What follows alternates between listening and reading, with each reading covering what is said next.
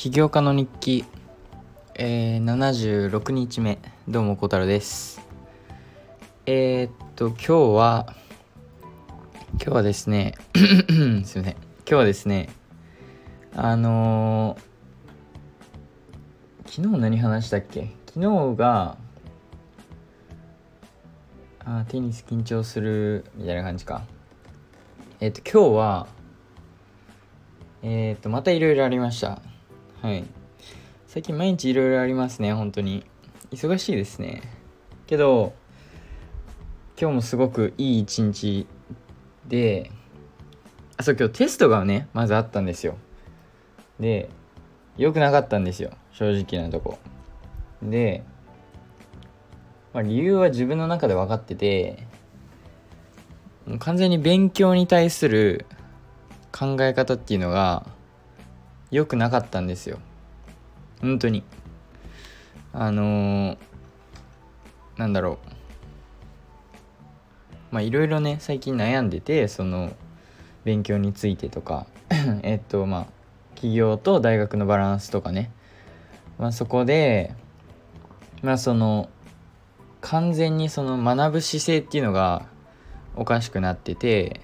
っていうよりかはえまあそんなこと言ったらあでもどうなんだろうな、まあ、その真剣に何かを学ぶ学ぼうとする姿勢は今まで何回か持ったことあるんですけどそういう例えばえっとフィッシュバーナーズに行った時とかね。フィッシュバーナーズであの初めてその他の起業家たちと話した時とかはそういう姿勢でねとにかくいろんないろいろ吸収しようとみたいな感じでねしたり。であとはどうだろうな。高校もまあその特に自分が興味あったクラスとかはそういう姿勢でね取り組んでたんですが。けどうーんまあでもほとんどの時ほとんどの場合は僕その真剣にね多分その勉強に対する姿勢っていうのを持ってなかったんですよ。その何かを実際学ぼうとする姿勢。なんか一応まあテストでいい点数取るためにまあちょっと勉強するみたいな。まあよくある感じのねあれは持ってたんですけどその本気で何かを学ぼうとするような意志というか気持ちっていうのがなかったせいで今回のテストもちゃんと勉強はしたんですけど勉強した。うん。まあそのやっぱりその学ぼうという気持ちがあまりなかったから多分勉強しててもねあんまり頭に入ってきてなかったんですよ実際。でこれじゃあかんと。これじゃあかんとっていうのはね結構ずっとなってたんですけどどうしても解決策っていうのがねなかったんですよ今今まで。その自分がしっくりくるようなというか納得いくいけるようなえっ、ー、とまあ理由もよく分からずみたいなね。けどえっ、ー、と今日中田さんのね YouTube 大学たまに見るんですけどそこでその韓国でヒットした、えー、勉強したくなる究極の勉強法っていう本があるんですよ。でこの本まあ前から知ってたんですけど一回も読んだことはなかったんですけど、まあ、一応知ってて。で、まあ、何かねその勉強のヒント。今まではその勉強に対する姿勢というよりかは勉強の仕方テクニックの方で僕はねいろいろ調べてたんですよ。いろいろと本当にいろいろもう全て調べ尽くしたぐらい勉強方法だったりね。で何か自分がまあ楽しめながらしっくりくるような勉強方法ないかなみたいなしてたんですけど、まあ、今日この動画見ててえっとまあ勉強したくなる勉強法っていうタイトルの本ですから、まあ、なんかその勉強したくなるようなねテクニックを教えてくれるのかなとか思ってたら全く違って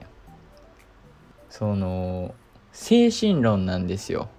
はい。答えは。答えは精神論なんですよ。結局。っていう感じの本でね。で、まあ、でもその韓国はもう学力主義だからでもそこでね大ヒットするんだからそのまあちゃんとしたことを言ってるというか、まあ、学生たちに刺さってるようなことをね言ってるんじゃないかと思ってまあ本持ってないんでね中田さんの YouTube 見てて結局僕もね勉強に対する姿勢がおかしかったと。いうことに気づき勉強に対する姿勢がおかしかったっていうかうんとまあ僕はそのどっちかというと今やってるこの勉強はそのどう自分のこの起業今やってる起業にどうつながるのかなっていうものに疑問を持ってしまっててずっと。だから完全に集中してそっちに取り組めなかったわけですよ。だからそのなんかなんだろうな例えばお医者さんになりたくてそのための勉強をしてたらねもちろんその自分のゴールに向かっての必要な知識ですからそれは完全にその前のめりになっていい勉強姿勢を持ちながらね多分勉強できると思うんですけど僕の今の現状例えばその経済の勉強が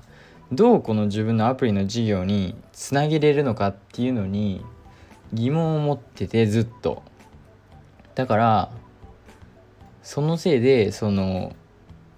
頭に入ってこないんですよ。本当に。まあなんか一応授業のなんか動画とか見てああとか言ってるんですけど結局あんま入ってきてなくて。でもそれじゃダメじゃないですか。でねこの本では、まあ、とにかくその精神論っていうことなのでまあその勉強するモチベーション要するに本気でその勉強するっていう気持ちがあれば誰でも勉強できるんですよ。ただその勉そのみんながねあの、まあ、サボったりとか、えー、モチベが途中で消えたりとかはその本気で勉強するっていう姿勢がないからみたいなことを言ってるんですよ。で、まあ、そこの一つにねその夢と目標をしっかり持ってその目標あじゃあその勉強するモチベーションっていうのをしっかり持てというふうに言ってるんですけど、まあ、それをね中田さんの動画見てちょっと途中で止めて紙と iPad と Notion 開いて夢と目標をね書き殴りましたと。えー、っとだいぶ分かってきた。まあね分かってきたっていうかまあ前から夢はあって自分の中で。そのまあ抽象的な大きな夢がありました。でもまあそのコアな部分はあんま変わってないんですけど、まあ、ちょっとずつねえっとそこにたどり着く方法みたいなのはちょっと変わってきたりしててまあけどそれをね今日また再認識したというかあのもう一回ねちゃんと言語化して書いてでそして夢が明確になるじゃないですか。でじゃあその夢を達成するために自分が必要な知識は何なのかってなった時に大学で今習ってる知識も絶対にえっと必要になってくるというか必要というか持ってて損はないし必要かな。必要ですね。はい。っていうふうに思えるようになったんですよ。はい。でまあそのそれを自分の中でねなんか分かって理解できてじゃあまあその大学で習ってることに対しての姿勢がちょっと変わるわけじゃないですか。その自分が達成したい夢を達成するために必要なね知識の一つなのでじゃあもちろんその習ってることをより吸収したくなるわけじゃないですか。でうんと、まあ、もちろんその本てか永田さんの動画全部は見てないんでまだあれなんですけどまあその実際ねその勉強してる内容だけじゃなくてその勉強の過程だったりえっと例えば勉強してる内容の考え方とかそういうのもまあいろんな方法で、まあ、今後ねえっととても助けになるみたいなそういうようなことを言っててでまあ今日僕が分かったのはそのこの夢を達成するために必要な知識そして大学の知識があるってことが分かってそれ以外にもね他の知識とかもやっぱり必要になってくるわけですよこの夢を達成したいなら。でこういうふうに考えるとじゃあもう本当に全てのものをとにかく吸収したいというかっていうふうに考えるようになりあの勉強のテクニックっていうよりかはその勉強のテクニック何試したとこで勉強に対して本当にねあの学ぶ気がなければ意味ないんですよ。はい。僕分かりました。もうこれ。意味ないんですよ。とにかく姿勢が大事なんですよね。勉強に対する。なのででまあその夢を書いてで目標も書いたわけですよ。でこの本では夢はそのイメージ的イメージ的なものね。で目標はその具体的な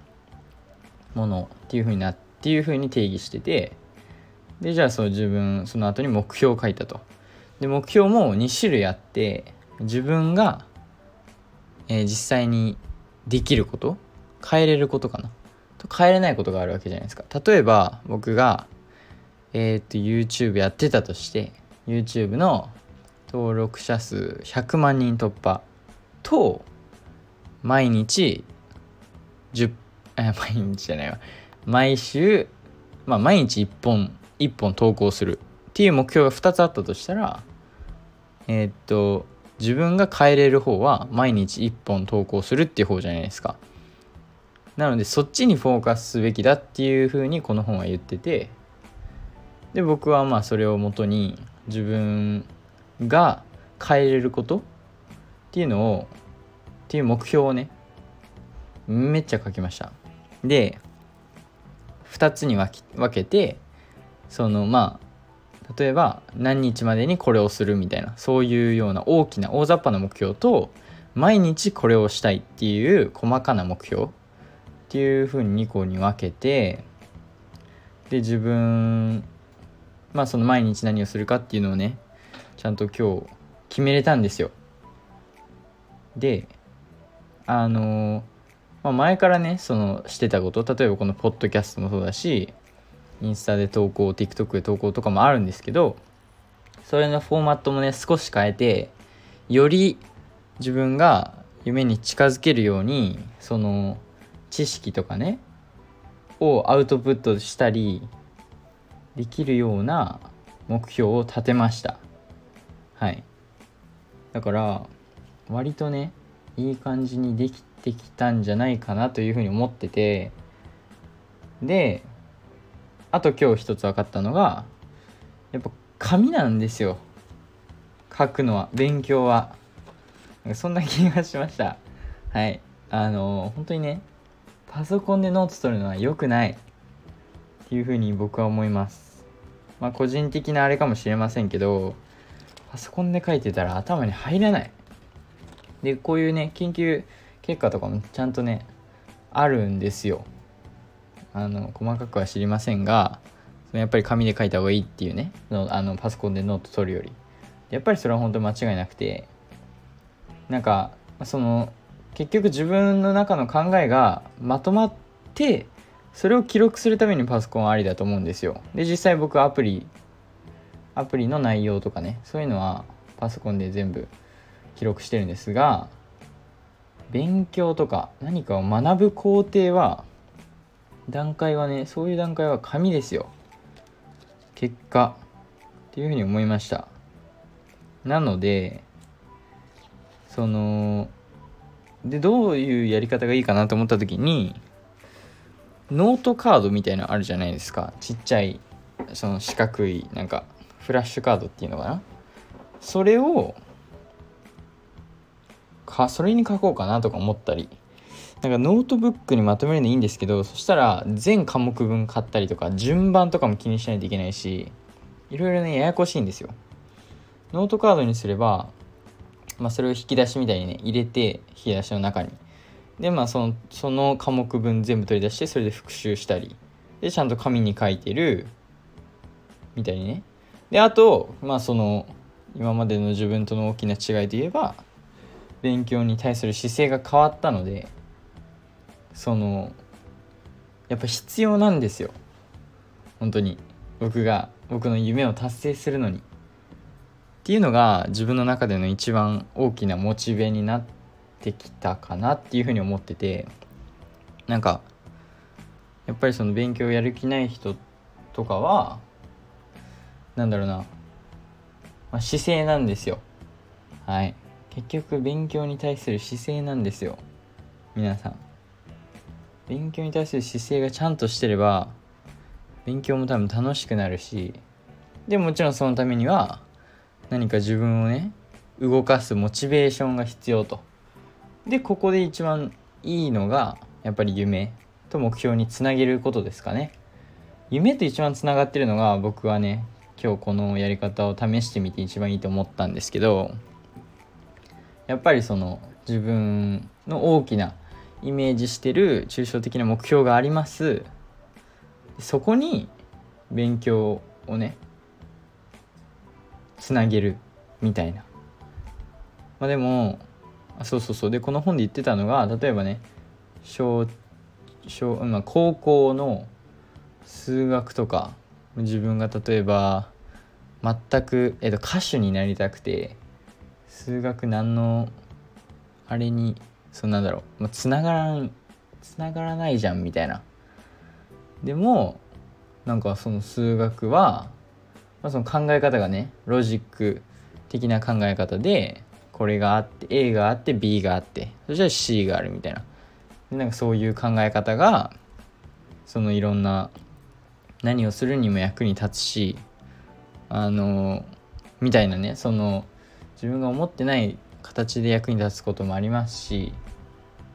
まあ、その勉強にしてる内容だけじゃなくてさっきも言いましたがその勉強の工程もそうだし、まあ、その毎日やる習慣もね大事だと思いますし、まあ、結局まとめるとえー、っと孝太郎は僕は勉強に対する姿勢が変わりましたと。はい。多分変わりました。多分じゃない。変わりました。なので目標もねちゃんとえー、っと毎日やる目標と大きな目標があって毎日やる目標はね本当に意外と多いんですよ。あのやりたいことやりたいことっていうかまあその夢を達成するに必要なことが多くてで、まあ、それをねちゃんとやっていく予定なんですけどえっと、あ、でも結構大変なんで本当にその時間を無駄にできないというかより忙しくなると思いますね。この新しい考え方を持った今は本当に何だろう本の知識とかもそうだし YouTube で見たもの、まあ、どあらゆるコンテンツをね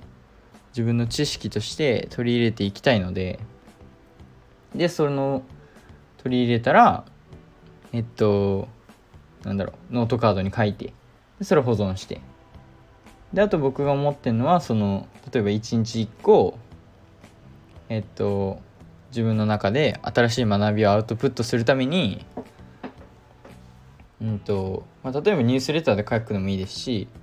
その例えばちょっとしたねシンプルなウェブサイト作ってそこに1日1個だけ投稿していくのもいいと思ってますし